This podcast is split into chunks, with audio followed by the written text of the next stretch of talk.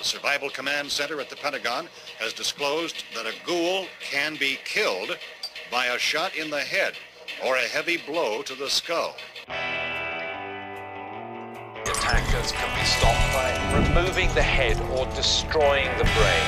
I will repeat that by removing the head or destroying the brain.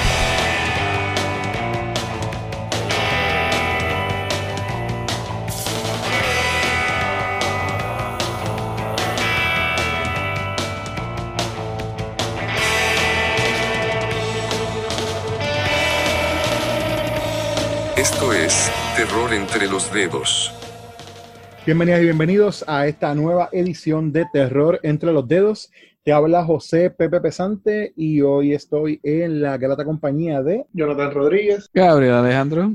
y estamos en otra sesión desde la, desde la cuarentena. Eh, estamos eh, en una reunión virtual para continuar discutiendo eh, algunas de las películas que escogimos en un viaje donde íbamos a hacer una mirada la- al horror de, eh, con influencia pues, de afroamericanos, ya sea en los roles principales o en la producción. Eh, habíamos hablado de Blackula y de Sugar Hill en el episodio anterior y ahora vamos a estar eh, hablando sobre dos filmes que salieron en los 90, salieron actually con un año de diferencia. Eh, estamos- 91. no- 91 y Sí. 92. Eh, Ok. the, people, the People Under the Stairs y Candyman. Eh, People Under the Stairs salió en el 91, Candyman en el 92. Y vamos a estar hablando un poquito sobre cómo estas películas tratan algunos temas, las dos tratan unos temas sociales de una manera bien interesante. eh, y, queríamos como que explorarlas ahí un poquito. Lo- quería escoger algo de los 80 y se me hizo bien difícil, mano, porque, porque quería algo que fuera como MIDI. Y después de pensarlo mucho, o sea, que tuviera carne para uno ver la película y poder analizar. Mm. Y me sentía que todo era como bien superficial o como que los roles no eran demasiado, pues sí, hay roles protagónicos en, en algunas películas, pero yo siento que durante, la, durante los 80 como tal, eh, es, que, es que nació como que el tropo ese de como que el personaje negro es el que va a morir primero en los slasher films o cosas así, ¿tú me entiendes? Como Los que no- 80 eran muy blancos. Sí, los 80 fueron, los 80 fueron demasiado blancos este, para toda, para toda el, el- por lo menos para el horror. Eh, hay, o sea, el horror mainstream.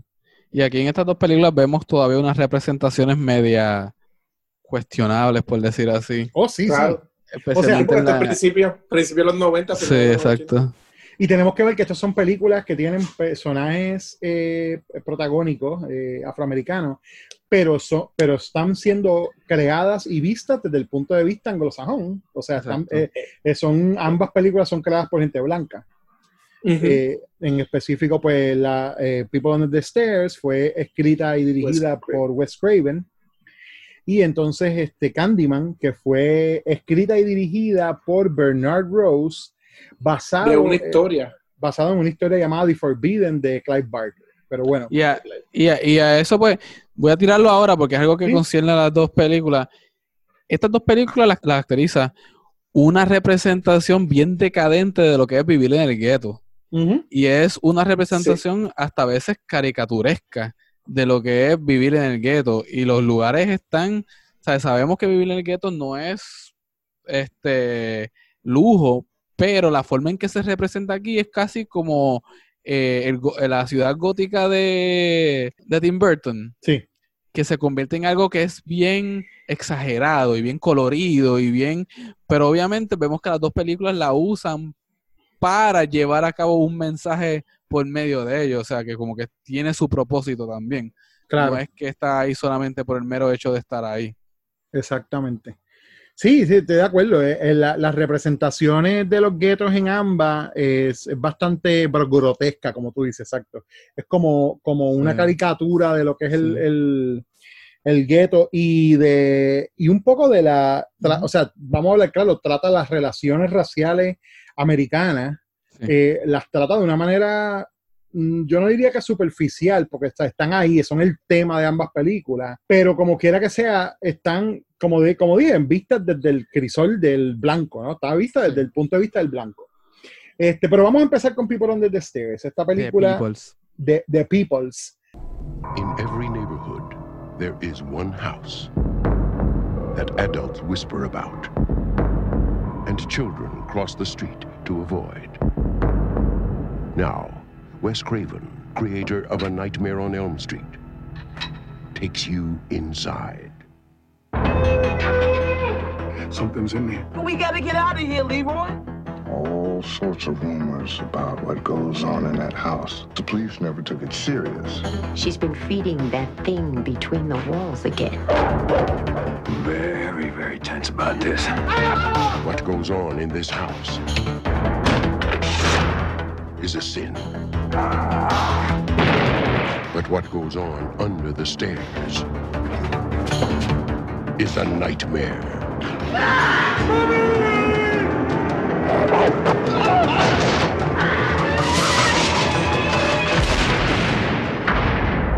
Wes Craven's The People Under the Stairs. People Under the The Stairs People. sal- salió en el, en el 91 y es bien, es bien curioso que si tú buscas información sobre ella la describen como un horror comedy. Sí. Y yo estoy Y como, lo es. pues mano, yo no encuentro Yo no comedia. en encuentro esta comedy, sí. Eh, bueno, te- tú- el personaje de- del, del father, del papá, Ajá. eh, pues yo no sé si fue a propósito o fue por el actor, pero la, direc- la, en la forma en que él lo interpretó, interpretó perdón, es como un cuarto hermano de los tres chiflados. si te Yo das lo- cuenta. Yo lo que sentí es que la película, Sí. la, la película empieza con tonos verdaderos de horror, pero después se, se establece en algo más Home Alone y se queda ahí. Sí, la Sí, película. pero si te, si- si te das cuenta, hasta los mismos golpes en ciertas escenas, los golpes que, que reciben las personas tienen hasta ruidos cómicos, como el boing, pam, como le pusieron efectos así. Ahí yo me di, viéndola esta vez, ya yo la he visto varias veces, pero viéndola esta vez yo decía, contra esta película se fue por un- una línea eh, como de comedia, no sé si fue, querían hacer un dark comedy o Mm. qué, pero, pero parecía una, al punto que parecía una, ¿cómo que se llama eso? Una parodia. Bueno, o sea, definitivamente en, en su perdón, en su representación de, de unos temas que tienen que ver con la con raza y las sociedades, ¿no? Pues está haciendo una sátira, diría yo, lo más cercano, ¿no? Este, pero, pero sí, o sea, yo, yo pensaba, cuando la estaba viendo, yo pensaba que la comedia era unintentional, o sea, que era que yo estaba viendo lo- lo- los roles y yo decía, diablo, esta gente, de- eh, ellos lo quisieron tirar o hacer tan y tan intenso y tan este out there que me da, o sea, me da gracia, pero yo pensaba que eso no era la intención de ellos. Ahora que veo que está catalogada como un horror comedy, pues no sé, a, lo mejor mi apreciación cambia un poco sobre ella, pero Pero mí- puede ser porque tú, tú puedes catalogar después de años o el estudio puede catalogar una película de una manera y la intención del director era otra. Sí, pero eso es una cosa bien diferente. O sea, estamos hablando de, estamos hablando de The Room, por ejemplo. Tú sabes que The Room no se hizo como una comedia, pero a todos nos da gracia, tú sabes. Ya esos son otros 20 pesos. Si tú vas a buscar The Room en, en eso, la información de, de la película, va a aparecer como un drama, tú sabes. Porque eso es lo que el tipo estaba tratando de hacer. Pero anyway, estamos yéndonos en otra, en una tangente.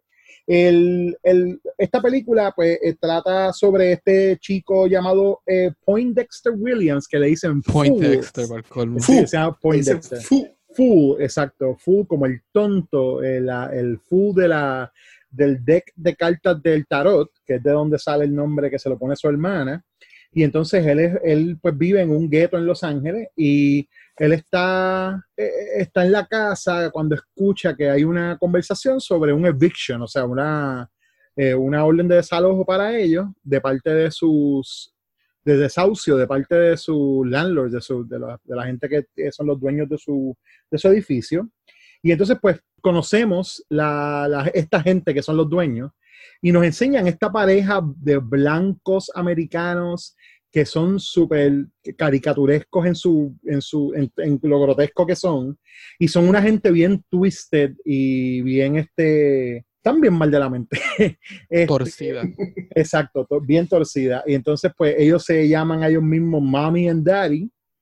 Y lo que conocemos al principio es que tienen esta hija a la cual maltratan, que se llama Alice. Y entonces eh, ellos, ellos viven en, esta, en este lugar que era una eh, funeraria. Entonces, pues ellos están, eh, la familia de Full está bregando con el hecho de que los quieren sacar de donde ellos viven y ellos son prácticamente la única familia que queda allí para que los dueños, que son esta pareja de blancos, pues puedan demoler el edificio y hacer otra cosa. Y entonces, pues como en, en- un poco en, en venganza de lo que, de la búsqueda tan, av- tan avariciosa de renta que tienen esos blancos hacia ellos, eh, el novio de la hermana, que es el personaje que hace Bing Rames, un young Bing Rames, este, como Leroy se llama él, este, le dice, ve mucho "Mira, mayor que ella, de hecho. Sí, súper mayor. Yo decía, como que esta gente se supone que tengan más o menos la misma edad, porque él parece que tiene como 40, y, como 40 y pico y ya 20, tú sabes, o, o Tiene como 18. 15 y el tipo. Exacto. Era bien freaky. Este, pero sí, entonces este, él le dice, mira, yo, en- yo encontré información de que esta gente tiene dentro de la casa, tienen una, un tesoro, ¿no? Tienen una colección de monedas antiguas, que eso vale un montón de chavos. Y ellos comienzan un plan para case el sitio, ¿no? el case the house, como tal, eh, ¿cómo, se- ¿cómo sería case the house en español?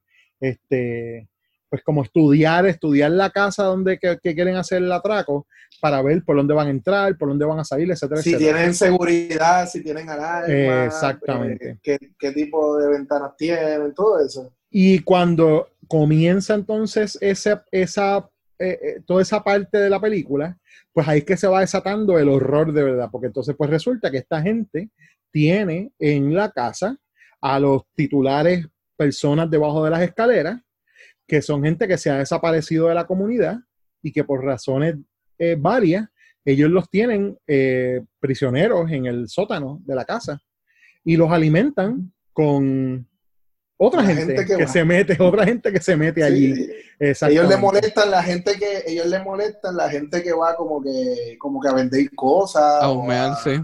Exactamente. Exacto. Básicamente es la familia que sacaron las pistolas los otros días. La- Exacto, exacto, exactamente. De hecho, en eso, mismo, eso, pensé, en eso mismo pensé mientras, cuando vi el, hay una escena donde el daddy sale con el, la primera la vez que shotgun, sale con el, escopeta, sí. con el shotgun y pensé en, lo- en lo- en la gente esa que salió en las noticias. So, esa familia, tú no, no, no te sorprendas si tienen como que gente metida debajo de la casa. Y, Mano, pa- para nada me sorprendería. Pero bueno, ese, ese es más o menos como que cómo se desarrolla esta película. Este, todo, el, todo el punto desde que ellos entran a la casa, van, pues obviamente mueren algunas personas, y entonces el, el nene, Fu, eh, de- encuentra a la hija de ellos, y entonces pues él está haciendo un plan para ayudarle a salir. Esta película a mí me dio un vibe que era como que desde el desde la historia desde el punto de vista del nene, lo que decía Gabriel sobre ese home alone feeling me dio un vibe de que era casi como un, no un fairy tale, pero como parece como una película que casi hecha para niños, con, obviamente grotesca en una parte y, y es sangrienta, tiene uno- una- unas escenas que están bastante, no tiene una, o sea, no es como que están picando gente en tu cara, pero sí hay una parte, por ejemplo, donde hay una persona muerta y lo tienen guindando y le están picando la carne para comérselo, tú sabes, y ese, y ese efecto está súper bien hecho. a la misma vez, esas partes que son como gory, también Ah. son como cómicas. Ya lo mano, pero yo no encontré, es que yo no encontré la Bueno, comedia. Hay, una parte que el, el nene, el nene que está allá abajo, ¿cómo que se llama? Se llama Roach. Este, Roach. Roach. Roach usa un cadáver como marioneta Sí. en una Ah, bueno, parte. sí, es verdad, Y yo me es quedé verdad. como que, ¿qué tú estás haciendo? Sí, bueno, Es verdad, eso sí. que- E- Eso estuvo gracioso, eso estuvo gracioso, es verdad. Este, pero mano, a mí eh, eh, me- siempre la, había visto antes y ahora que la, que la revisité, había visto esta película antes y, a- y ahora que la revisité encuentro que tiene esa cualidad como medio, como para niños, ¿no? Y o vamos a decir que el vibe que me da, es- yo no diría tanto Home Alone, pero me da un vibe como medio Goonies, por, Sí. Por pensar en algo que es un poquito más oscuro, ¿no? Que Como aunque Alone, de- aunque Home Alone es bastante oscura si te pones a pensarlo, ese nene es un fucking psicópata de mierda. Pero anyway. como una, estamos por 20 como una mezcla de Goonies con un episodio de, de, de- ¿cómo se llama la serie de los niños? Este, Goosebumps. También, exacto. Tiene sí. un par de cosas. Pero, pero un poquito, pero un poquito más dark, como dijo Pepe. Este, tampoco es que coja a su niño ahora y le ponga la película. Eh, sí, por de favor. hecho, de hecho. sí, sí. Bueno, a mí digo whatever. O sea, si, si, so, estamos, si nos está escuchando algún padre que no tiene tanto issue con que suene NBA Gore, es una buena película. O sea, yo, yo, yo creo que ha envejecido súper bien. Yo creo que esta película, para ser una película de los 90, una cosa que hemos mencionado varias veces en el podcast es como el horror de los 90 no ha envejecido bien. esta yo, esta yo creo que está, es- este y Candyman, ambas son películas que yo creo que se, they hold up, tú sabes, yo creo que están bien.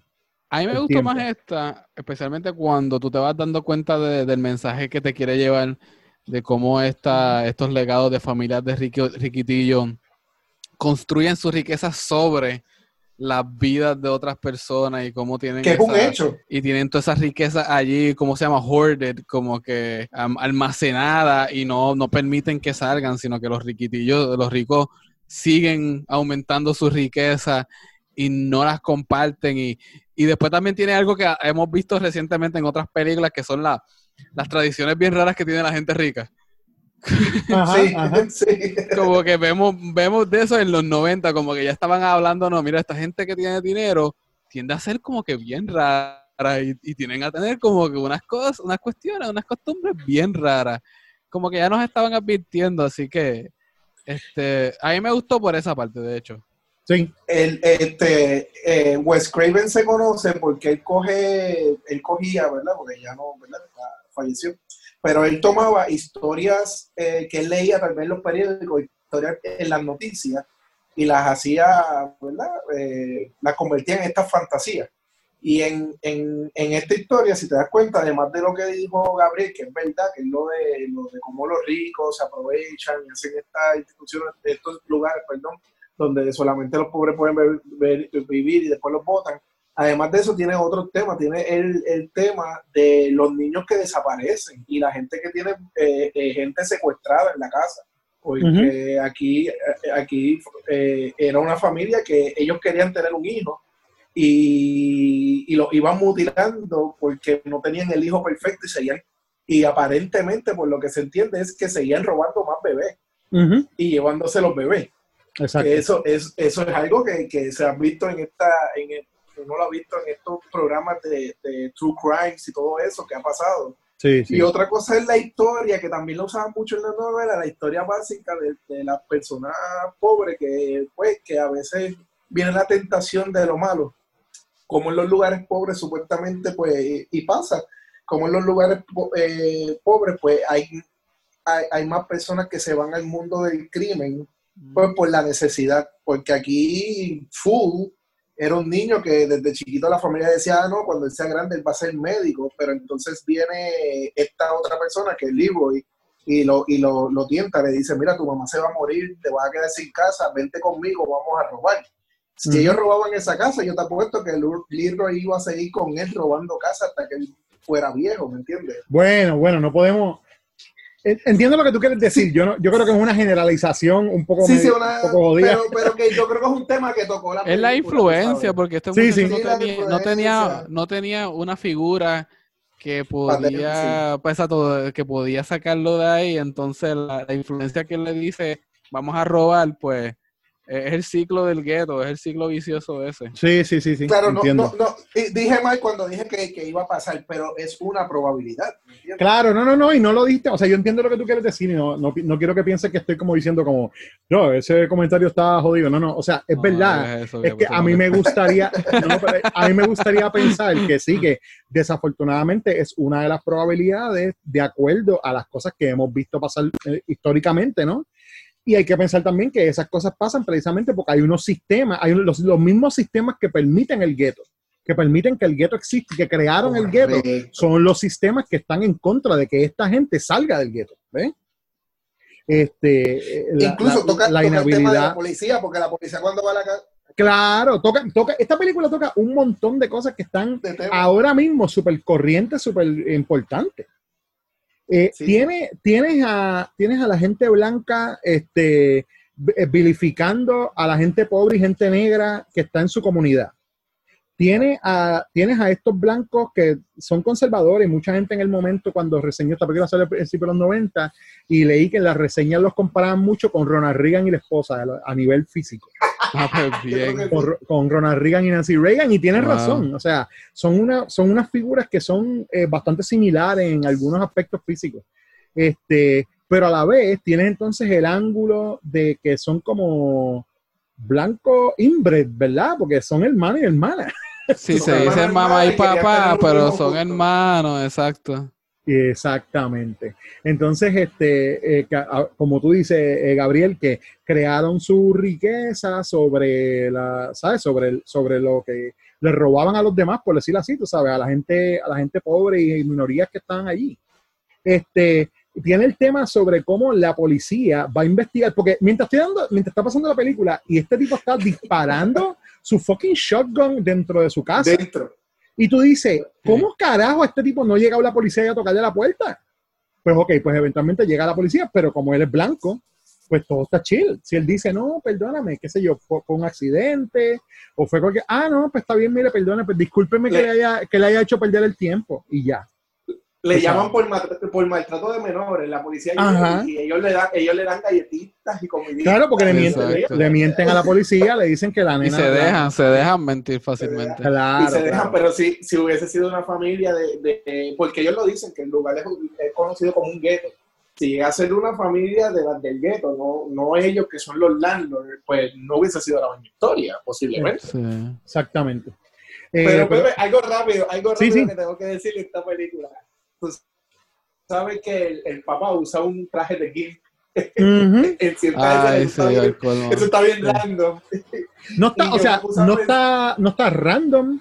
Está, es parte de la, es parte de mostrarte la, ¿cómo se llama? La, La locura. no, la locura, la locura, pero la, la, la, la, la depravación, la depravación moral de esos blancos, tú sabes. Es eso. Pues yo me puse a pensar que la eh, fue el primer encontronazo de, de Bing Rames, el actor, con, con el Gil antes de, antes Antes de Pulp Fiction. En, en Pulp Fiction. Qué odio, loco, yo no había pensado en eso, es verdad. Bing Rames tiene dos películas en los 90 donde tiene que bregar con Gimps blanco. Wow. That is fucked up. Diablo, qué fuerte está eso. Este, mano, a mí, a mí me gustó un montón. Esta- Yo creo que la, yo, yo no he visto esta película mucho. Estoy seguro que la haber visto una o dos veces en el pasado alquilada, pero no, la- no me sentaba con detenimiento a verla desde hace mucho tiempo. Y creo que está bien vigente. Está de la manera Sí. que toca los temas. eh, el- la creación de ella comenzó de la misma manera que comenzó Nightmare on Elm Street. En el caso de Nightmare on Elm Street fue Wes Craven leyó una noticia sobre un muchacho que no dormía en X cantidad de tiempo porque que tenía hasta una cafetera metida en el, en el, en el closet del cuarto, porque decía que si se moría, se, se dormía, se moría, ¿verdad? Y que él este, eh, leyó ese caso y se puso a leer sobre ese tipo de casos de personas que no quieren dormir porque sienten que si se duermen se mueren en el sueño, se van a morir en la vida real. Y de ahí nació la idea de lo de Nightmare on Elm Street y Freddy Krueger. Esta en específico nació de una noticia de, eh, según encontré en internet, dice una noticia del 78 de un caso de dos eh, pillos afroamericanos que se metieron en una casa y al entrar a la casa descubrieron que habían unos niños que sus papás habían dejado encerrados. Y entonces, pues, de ahí nació la idea de esto, ¿no? Este, esta, la película no te está, no, no te está bashing you over the head con el tema, sino No, que las cosas están, exacto, no es preachy, esa es la gracia, esa era lo que, lo que no encontraba. No es preachy para nada, está ahí los temas de el capitalismo jodido y de la, y de la inequidad y la gentrificación y tú sabes, el, el racismo y toda la cosa, pero eh, a la hora de la verdad, estamos hablando sobre estos chamacos que se metieron en esta casa y originalmente iban a robar y resulta que lo que está adentro es peor que lo que está, o sea, peor que lo que ellos iban a hacer, vamos a decir así, y entonces tienen que sobrevivir eso y darse cuenta, o sea, dar- al darse cuenta de lo que está pasando adentro, tratar de resolverlo, ¿no? Es, es casi como, eh, podríamos decir que han hecho un montón de otras cosas así, tipo Home Invasion, que resulta ser este, más jodido, eh, qué sé yo, Don't Breathe, puedo pensar, o Intruders. Lo que ¿sabes? pasa es que este tiene ese toque bien ficticio de, de Wes Craven, porque si tú te pones a analizar todas las películas de él, eh, como que se van de la, de la realidad a este mundo bien ficticio. Todas, todas las películas, empezar, eh, hasta la misma, si tú ves la misma, una de las primeras películas de él, este, de la Last House on the Left, Ajá. tiene hasta unas partes de comedia que como que no van con la película. La película es bien cruda en ciertos momentos, Sí. tiene actos bien violentos y de momento cuando es, en la parte de los policías hay eh, música cómica, Ok. este, de comedia y co- como que yo no sentí, yo creo que él tenía un sentido del humor un poquito Un poquito jodido. fuerte, jodido, esa es la palabra, sí, un poquito Sí, jodido. sí. Ya. Es posible, Sí, claro. es posible, es posible. Este, ah, mano, yo eh, te digo, me, me sorprendió un montón, eh, como no lo había visto de tiempo, como mencioné los temas, las actuaciones, ese, ese chamaco que actuó de, de nene, de Fu, él hizo un trabajo súper bueno, en verdad. Yo creo que hizo un trabajo súper bueno. Él se llama por él, Brandon, yo Brandon Adams.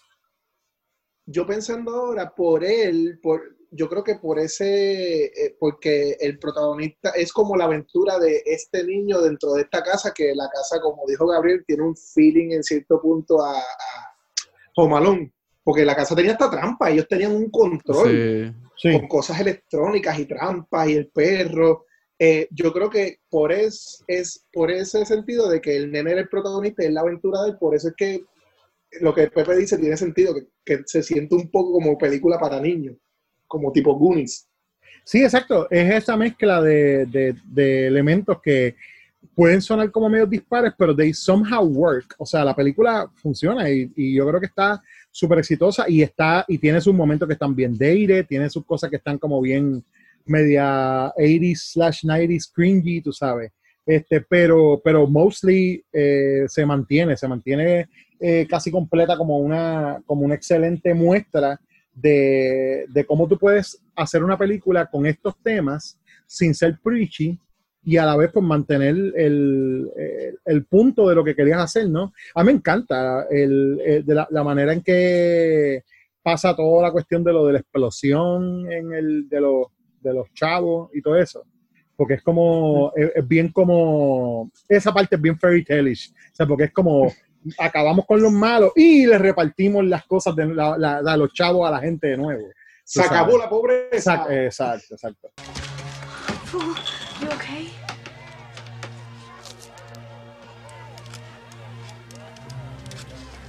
Feel like a million dollars.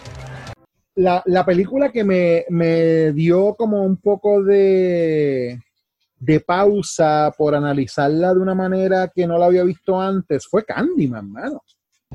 And if you look in the mirror, you say his name five times. In cities everywhere, Candyman. they whisper his name. Right. Candyman. It's just a story, Candyman. Candyman. just a ghost story. Candyman. Y esta película yo la he visto más veces. Esta yo la he visto más veces. Y no voy a decir que no me gusta, a mí me encanta Candyman. Yo creo que Candyman es una de las películas 90 que más me gusta de horror. Y definitivamente es la mejor de las tres que salieron. Las otras dos no son muy grandiosas. Se supone que este verano íbamos a tener una versión de Candyman nueva, pero No son, ma- no son muy candy. Eh, la, no, las otras son más man que Candy. Este, Ajá. Sí, somos que Candy. La dos, más que- la dos está malita. Yo por lo menos he visto la de este, yo eh, tengo, las, tengo las otras dos ahí para verlas después, porque tengo curiosidad de ver how they hold up, pero de lo que me acuerdo no son muy buenas. Este, pero, pero sí iba a decir, esta película salió en el 92. eh, fue, como dije, escrita y dirigida por Bernard Rose, basada en el short story The Forbidden de Clive Barker.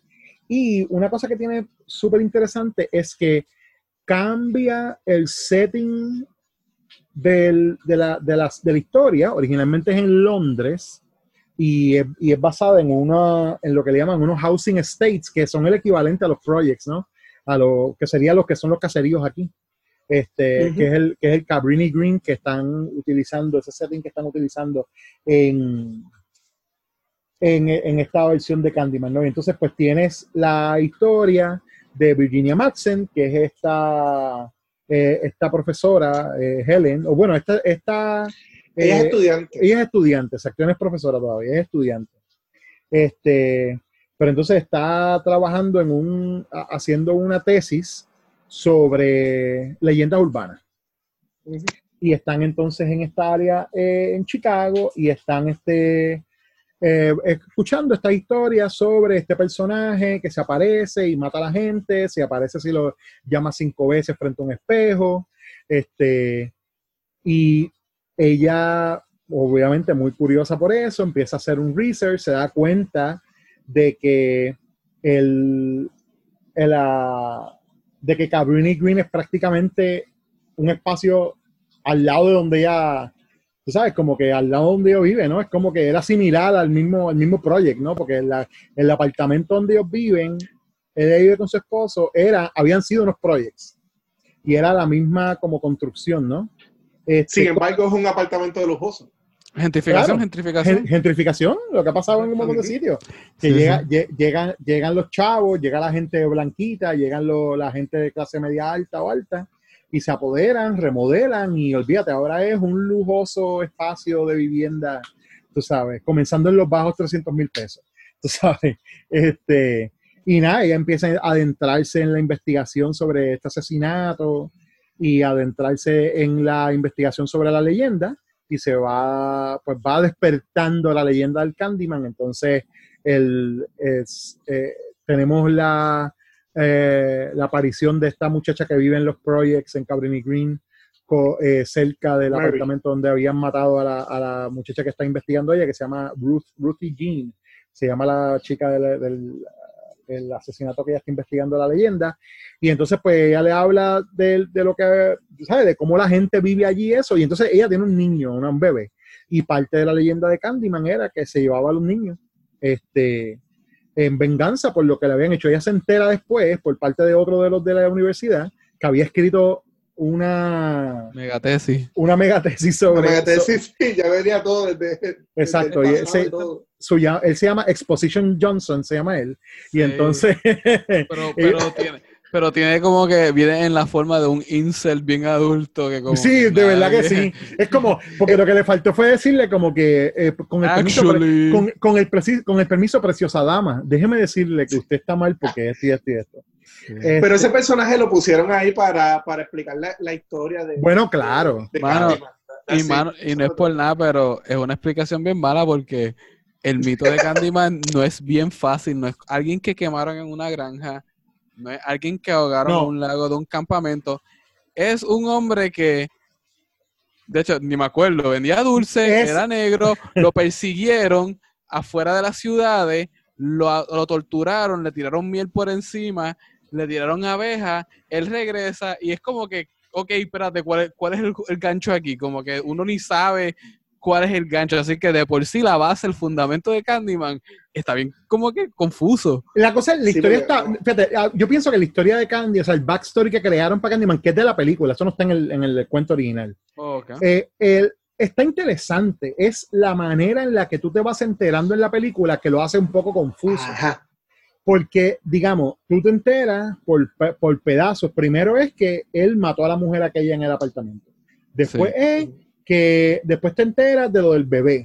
Después te enteras de lo de el exacto, después, te La enteras, ganga. de- después te enteras de lo de la ganga. So, hay un tipo que se está haciendo pasar por Candyman, entonces como que, o que está usando la leyenda para matar gente también y mantener el control de la ganga.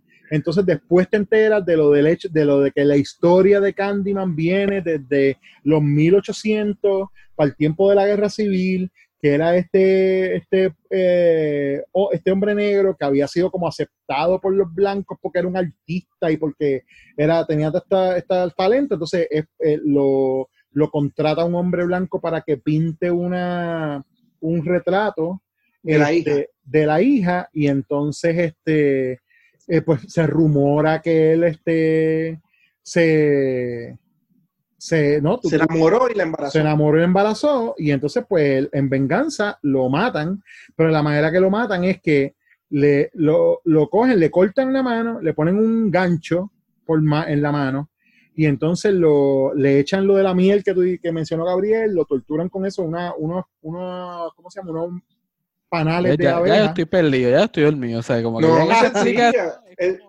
¿qué es esto? no, es bien Bueno, lo sencillo. torturaron. Entonces, la cosa es que lo torturaron y lo mataron con la, la- entre las abejas y la y la y picarle la mano. tiene, pendeja. sen- tiene sentido, a, a mí me gustó esa historia porque tiene sentido el hecho de que ah, eh, eh, te dicen que el papá de él eh, fue, eh, estuvo, estuvo después de que eh, liberaron a, lo- a los esclavos y el papá de él tenía un talento, hizo un negocio y por eso fue que lo pudo enviar a la mejor escuela. Eso es, Ah, exacto. lo que te está diciendo es que es de los primeros hombres negros educa bien educados, Eh, sumamente educados. No. So, eso le da eso le da más eh, coraje a los blancos entonces más y más eh, ¿cómo- cuál es la palabra este para poder eh, como una excusa otra excu- además Exacto, de lo que exacto. supuestamente le hizo a él otra excusa excusa más como que, ay, este maldito, otro- no podemos tener negros que sean educados, vamos a aprovechar para matarlo. No, y después, pienso- y después la razón de por qué él decide como que eh, acechar o hunt a la mujer es porque ella duda de su existencia. Sí, Y, y- y esta vez yo le sé, porque yo, yo no te había mencionado esto, pero esa película originalmente cuando yo la vi, a mí no me gustó cuando yo era chamaquito, porque me Ajá. pareció bien aburrida. Ok. Me pareció lenta y aburrida. Ahora yo le encontré mucho significado a la película. Porque Y no- uno de los significados, porque en una parte lo mencionan, es que acuérdate que ya están haciendo la tesis, pero todo el tiempo eh, eh, ella y la amiga, eh, que son más educadas, ¿verdad? Porque son de universidad y todo esto, eh, no, eh, eh, ellas no creen en, la, en, en- en las leyendas urbanas. Ellas entienden que esto es inventado por las personas. Y una de las excusas que ellas lo mencionan es que acuérdate que en los projects hay mucha persona criminal y para y, y hay muchos crímenes. Entonces, ¿qué pasa? Que ellos no le van a creer a la gente de que hay una leyenda porque es fácil, es algún criminal que está usando una excusa para poder salirse con sus crímenes.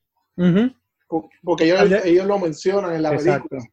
Entonces, Sí, no, no le- y es más fácil creer eso porque estás en un lugar donde, eh, bueno, no, eh, eh, ella, ella en una parte dice, este, cuando la, cuando ella eh, esclarece el crimen de que supuestamente pues eran las gangas que se hacían pasar por Candyman y mataban a la gente porque veían sus crímenes y tenían que callarlo, pues ella dice como que, wow, este, un montón de personas negras se han quejado por años y una mujer blanca viene, dice, este tipo me dio una pela, ya se resolvió el caso. Exacto. que esta película alude mucho a lo que es la cómo es que los mitos sobreviven y las leyendas urbanas que requieren de que la gente le dé validez y requiere que la gente y, y si has leído American Gods por Neil Gaiman o el mismo. Sandman un mito o un como que un dios o una creencia deja de existir tan pronto la gente deja de, de crear de, De creer. de creer en ella y Candyman obviamente sobrevive porque la gente en los projects cree en él este, pero tan pronto ella le dijo al nene, él no existe, y el nene como que empieza a entender el diablo, él no existe, ahí es que la, la- la- la- el, el Candyman se siente amenazado. Claro. Y ella esclareció el caso. Acuérdate que al esclarecer el caso, la gente entonces se va a regar esa noticia. Mira, ya lo- estos crímenes, estos crímenes no fue ninguna leyenda urbana, fue un tipo que tenía una ganga y mataba a la gente. Pues entonces ya la gente va a dejar de creer en Candyman. Exacto, y él como se vio amenazado, pues decide Exacto. comenzar pues a, a usar a esta mujer de, de muchas cosas, porque vemos que la forma que Candyman ataca es bastante particular. Exacto. Pero ahí viene mi nueva teoría después que la vi esta vez. Eso Ok. es lo que yo pienso ahora que tengo una mente más adulta y todo lo que hemos experimentado en estos últimos años y en estos últimos meses. Yo no sé si yo le hice este comentario a ustedes, pero cuando estoy viendo la película, yo me estoy dando cuenta que a lo para mí que hay un mensaje de alguno de los escritores ahí, como que, ah, esta película trata sobre una mujer blanca que descubre que el marido se las pega, se vuelve loca, pega a matar gente y le echa la culpa a una leyenda, en este caso, un hombre negro que está matando gente. A, a un negro que no existe. A un negro que no existe. Lo entiendo y lo acepto, porque es que tiene, tiene Es como- tanta razón. Sí, es como un Karen, es como un Karen como elevado. Es un Ka- Karen de movie, por Exacto. mi madre. Y- y- porque en una parte. Qué cosa más jodida, hace ese perfecto el- sentido. Dude, el mismo Candyman en una parte le escribe en la pared: It was you all along. Exacto. Sí, sí, sí, It was you all along. O sea, pero, entonces, pero espérate, porque It was you all along. Sí, y entonces, es por otro. es por ahí, ahí estamos viéndolo, ahí, en ese momento que estamos viendo el Was You All Along, estamos viendo también el otro nivel que le añaden a la leyenda también, que es que ve en, el- en una pintura que está depicting la muerte de Candyman originalmente y, hay Y la una muchacha. y la muchacha que aparentemente era la hija del tipo que contrataron para que él pintara, era ella, o sea, era la cara de ella. Entonces, se puede tomar como dos mensajes, como el mensaje de eso, que era, Claro. era como, o el mensaje de Karen. Eh, tú no Claro, sabes. e- era como, era Porque exacto, se puede tomar como que, se puede tomar del lado de- de- de- del lado Drácula, ese que es como que, tú sabes, eh, e- ella era la misma cara de esta mujer que me... ¿sabes? De mommy, de mommy es el de, y de, Mo- de Mommy, exacto. De mommy, No, sí, la- pero, es la misma mujer. sí, pero pensé en, en- también en Bram Stoker, Bram, Bram Stoker Drácula, también tiene Ah, lo mismo. Y bueno, y Blackula, que, la, que la- hablamos de ella en el, epi- en el episodio pasado, es la El misma. pasado, que, que, que la muchacha era la encarnación de la esposa de él. Exactamente. So, lo puedes ver desde ese punto de vista, lo puedes ver como dice, como dice Jonathan, que ella era la que estuvo matando a la gente all along. Ella era, ella Pero fue porque por el- final ella se convierte el- en Candyman, ¿no? Sí, Ella al final sí. ella se convierte en Candyman, ¿sí? Exacto. Sí, Y Candy- pues con entonces. Candy, entonces Candyman no es el, la persona, es el rol, es Papi, el... sí. Asgard, Asgard is not a place, it's a people.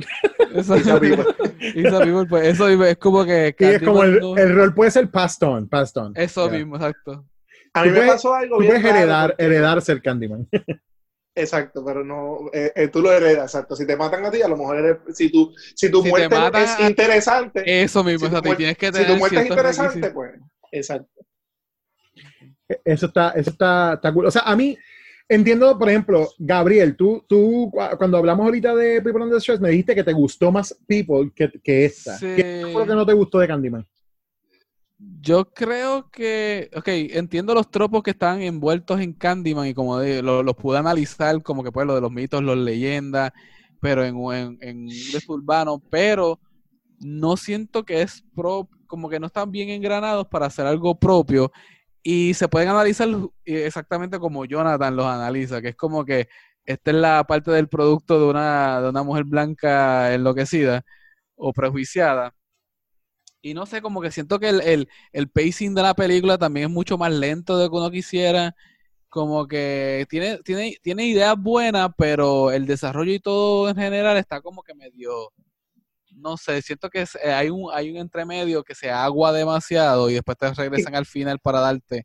Mientras que The People Under the Stairs era bastante directo todo el tiempo. Es como que esto está pasando, Esa es la esto palabra está directa. pasando todo el tiempo. Esto está pasando. La otra como que, la otra, eh, yo entiendo lo que dice Gabriel, ¿no? Eh, ahora, como te dije, ahora de adulto la volví a ver y me gustó más que cuando la vi cuando chamaco, pero, pero yo entiendo lo que dice Gabriel, que se siente como que trataron de meter mucha cosa y todas esas cosas, por meter tanta cosa, no pudieron, dejaron muchas, de cada, cada cosita que trataron de ponerle, como que las dejaron en el aire.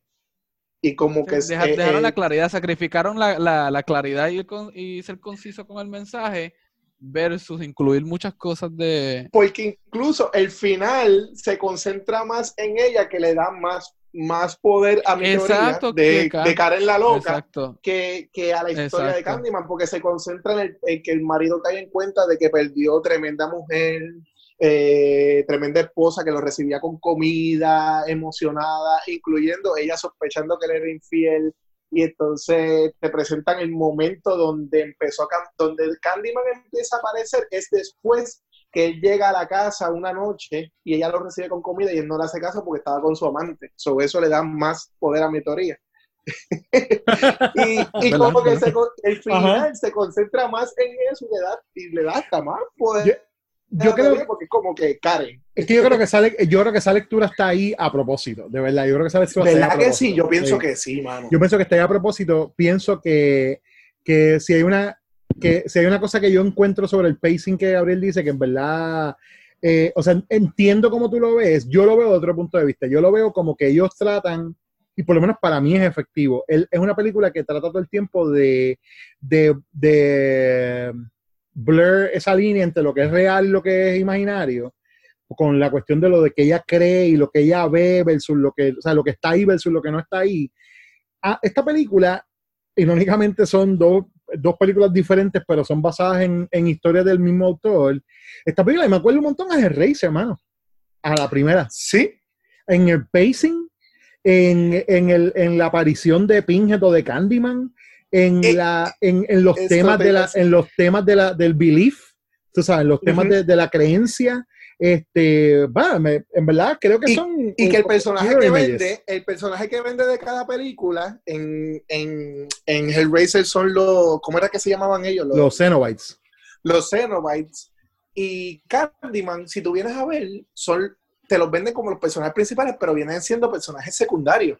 Porque en Hellraiser la historia es la de Frank y su familia. Bueno, claro, o sea, son, son los antagonistas de la historia, o sea, son, no son, son, son, son parte del, del cast de personajes principales, pero, Pero, o sea, pero tienen la- poca, la historia no gira poca, alrededor de ellos. Claro, no gira Sí, alrededor de ellos. No, exacto. Eventualmente salen otras películas que pasan en Hellraiser y pasa con Ujú. Candyman, donde las películas giran alrededor del mito De del, mayo, del malo. Pero en la primera película lo que establecen es que tiene a estos, a estos seres humanos que de alguna manera tienen unas creencias este, jodidas por la razón que sea, y entonces se encuentran con estos poderes sobrenaturales que se están manifestando por medio de ellos y, de, y, y tú no sabes qué es cierto y qué no es cierto, etcétera, etcétera. Esta película, le- le- leí también como un análisis eh, ahí que alguien hizo eh, del, eh, comparando la historia versus la película. Y, y lo que comentaba es que en la historia original, que como, de nuevo yo no la he leído, pero comentaba que Clive Barker usa mucho, como un lenguaje bien poético para Sí. describir como un otherworldliness, como esta cuestión de como, como esta cosa rara, de como este punto donde estás como, como cruzando entre la realidad y la fantasía, eh, y que el- eh, mucha gente ah, decía que eh, Rose, ¿verdad? Bernard Rose, cuando escribió la película y la dirigió, como que hizo un buen trabajo en hacer, en, en coger ese feeling como de dread y como que algo, algo malo está pasando aquí, pero no sabe exactamente qué es, ese uneasiness, y, y, tra- y traducirlo a la pantalla. Yo creo que lo hizo. Pero, pero sí, también estoy de acuerdo con Gabriel de que el pacing es, obviamente, si sobre todo estás acostumbrado a películas de ahora, el pacing es glacial. Esta película es el slow burn de los slow burns ese tiempo. Es, es slow burn y como dice Gabriel, es un poco enredada. Sí, sí, eso estamos claros, que- estamos claros. Pero mira, a mí hay dos cosas que yo tengo que mencionar que me encantan de esta película.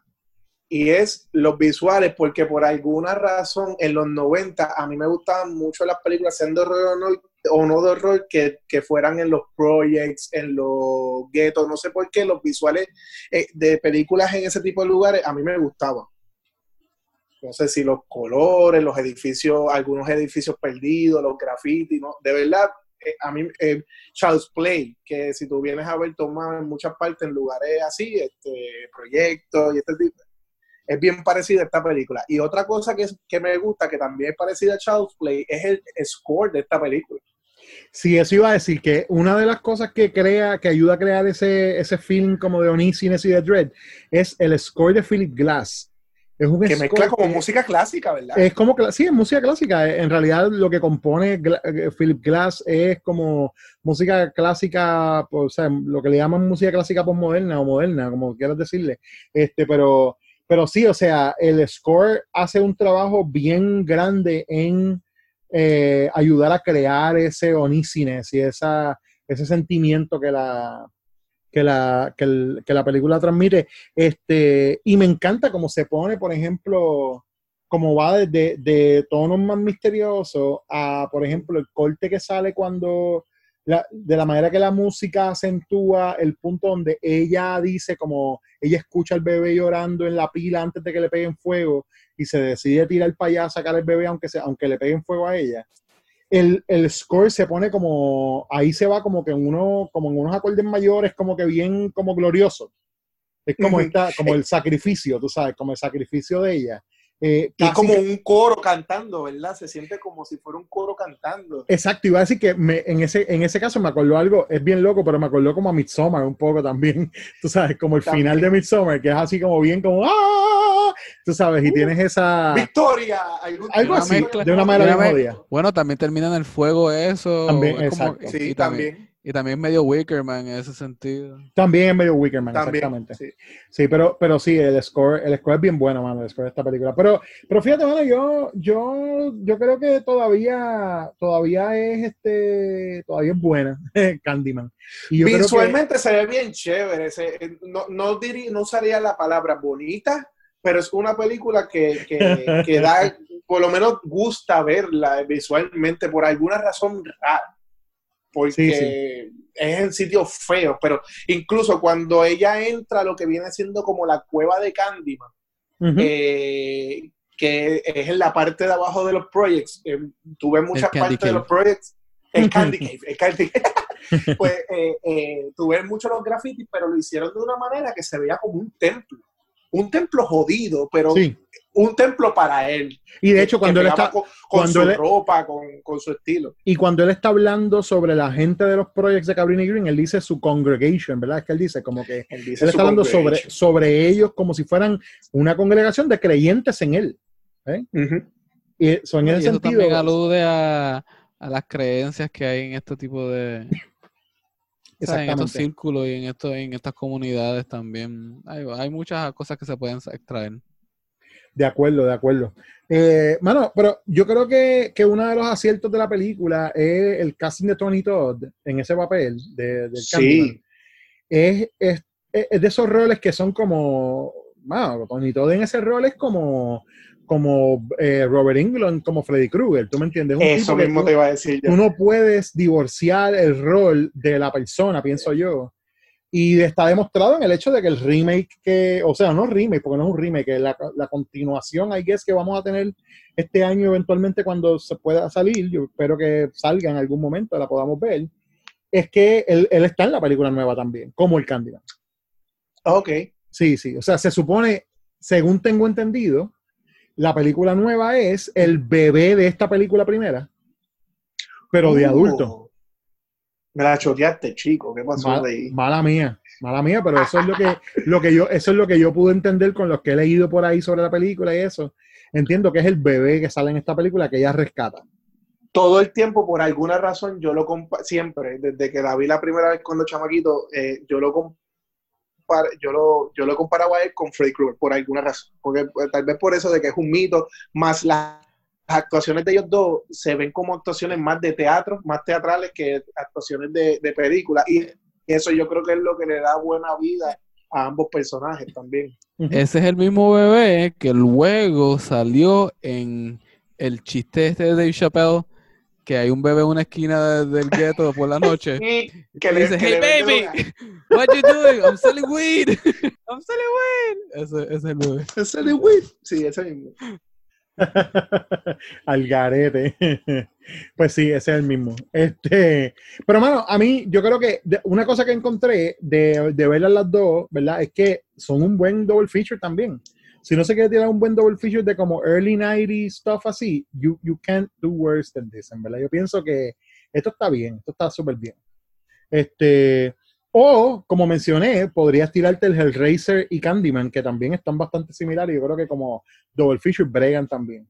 Este, Incluso te puedes tirar un double feature double de esta película. Exacto.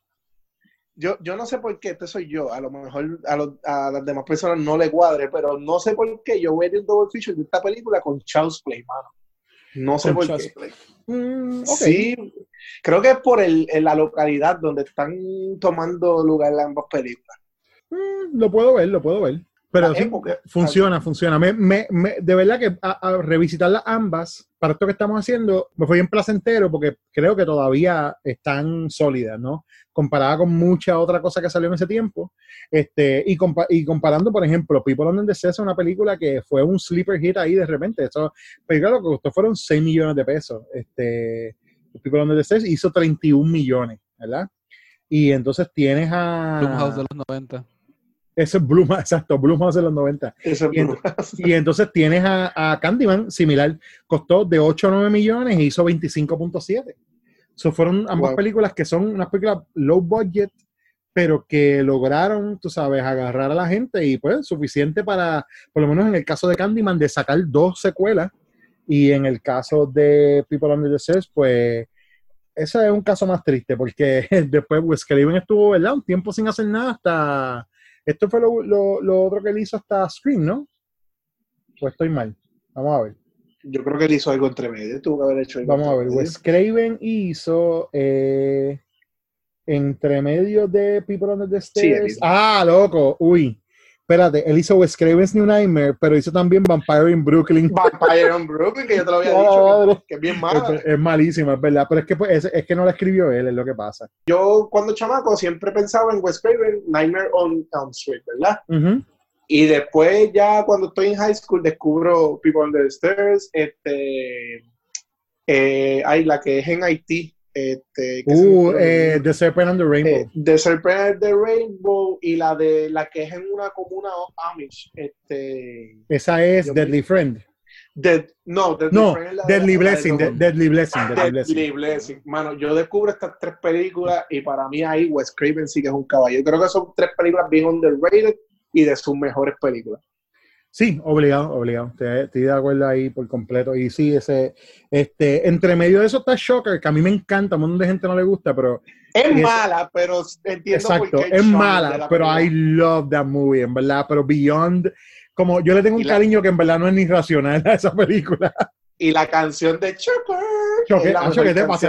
Ese, soundtrack es la hostia, pero bueno. Sí, es un grupo que hicieron con un montón de mega, mega, mega músicos, pero para una Yes. sola canción. para solamente canciones de do- dos canciones salen de ellos en ese soundtrack pero ese eso, eso es un tema para otro día este nada más en verdad eh, están recomendadas desafortunadamente no están en streaming verdad ninguna de las dos este Sí, eh, Candyman está en Netflix. ah ok Candyman está en Netflix y People Under the Sea es la que yo creo que no está No, no está. Yo la vi porque tengo el digital copy, pero no. Sí, yo te- no exacto, yo tengo un digital copy, por eso fue que la vi también. Este, pero bueno, eh, eh, ya con eso tenemos las dos que, que queríamos cubrir en este otro episodio y ya estaremos entonces regresando con otro episodio donde estaremos cubriendo más películas de horror eh, con influencia afroamericana eh, en el próximo episodio enfocándonos en los 2000, 2010 por ahí, vamos a, vamos a hacer una selección interesante de algo que no, no, no, no sea tan conocido, vamos a ver. Exacto, porque algo que no ha sido de los últimos años, que ya, ya hemos tenido varias que son bastante conocidas. Claro, claro. Yo, que, yo quería tocar esos dos en específico porque primero no, había, no las habíamos cubierto como tal en el show, siempre las mencionábamos ambas, pero Sí. no las habíamos cubierto. Y yo creo que, que son un excelente, una excelente muestra de ver este, este cine, eh, esta participación afroamericana en el horror, pero en, el, en este caso específico, visto desde el punto de vista eh, blanco, que son los, de que son los creadores de Incluso- esta. Son dos buenos ejemplos de algo que tocan en el, en el documental de Horror Noir, que es de la chica afroamericana, siempre el papel que le daban eran de como la amiga o la familiar o la psychic. Porque si ven ambas películas, las chicas afroamericanas eran ese tipo de, pe- de papel que le daban a esa actriz. Exactamente, sí, es verdad, es verdad. Eh, esperamos que, ¿verdad? Que, que las hayan visto, porque si no se las spoileamos, pero eh, mira, son, películas, son- son películas de los 90, ya los spoilers se permiten. Pero vamos entonces en el próximo episodio a entrar en lo que es los 2000, los 2010 para, para, hacer, para continuar entonces con esta pequeña serie. Eh, les agradecemos como siempre que nos hayan escuchado. Les recordamos que estamos en todas las redes sociales como Terror Entre los Dedos y en Patreon como patreon.com eh, diagonal Terror Entre los Dedos. Eh, Gabriel, ¿dónde la gente puede conseguir lo tuyo? A mí me pueden conseguir en Gabriel Alejandro por Facebook, g.alejandro88 en Instagram y de ahí pues yo posteo cosas de, de todas mis cosas, así que Salió el disco de Dr. Seuss, salió Duro, Antifa duro, duro. Funk, ya finalmente salió Antifa y Funk. Está delicioso. Duro, muy bien duro. y sacamos un video. La segunda canción es la mejor ever. Crazy Cat Lady te gusta, sacamos un Crazy Cat video. Lady está on fire, papi. ¿Viste el video? ¿Viste el video? No, no lo he visto, no lo he visto. Eso está bien interesante también. Porque escuché el disco de verdad y, y está, está bueno para dibujar, para lavar casa, para lavar carro. bien. Gracias. Sí, está, está bueno, está bueno, no, mano, está buenísimo este disco. Este, altamente recomendado. Y Jonathan, lo tuyo, ¿qué hay? ¿Qué está pasando? Este, pues, si quieren ver mi arte, que pronto voy a poner unas cositas nuevas en Facebook, Gortastic y Aldo Jonathan Rodríguez. Ok. Nítido. Y yo, pues, como siempre, estoy en todas las redes sociales de Terror Entre los Dedos, me consiguen por ahí. Y como yo pro, aunque estoy en un poco de como social media sabbatical, pero, pero sí, pero estoy, estoy como quiera por ahí disponible. Eh, gracias, gracias por la sintonía. Estuvieron con ustedes Jonathan Rodríguez. Gabriel Alejandro. Y José Pepe Pesante. Nos escucharemos en el próximo. Bye. Helen. Yes? Helen. Who is that? Who is that? Be my victim. Am the writing on the wall, the whisper in the classroom. Without these things, I am nothing. So now I must shed innocent blood. Come with me.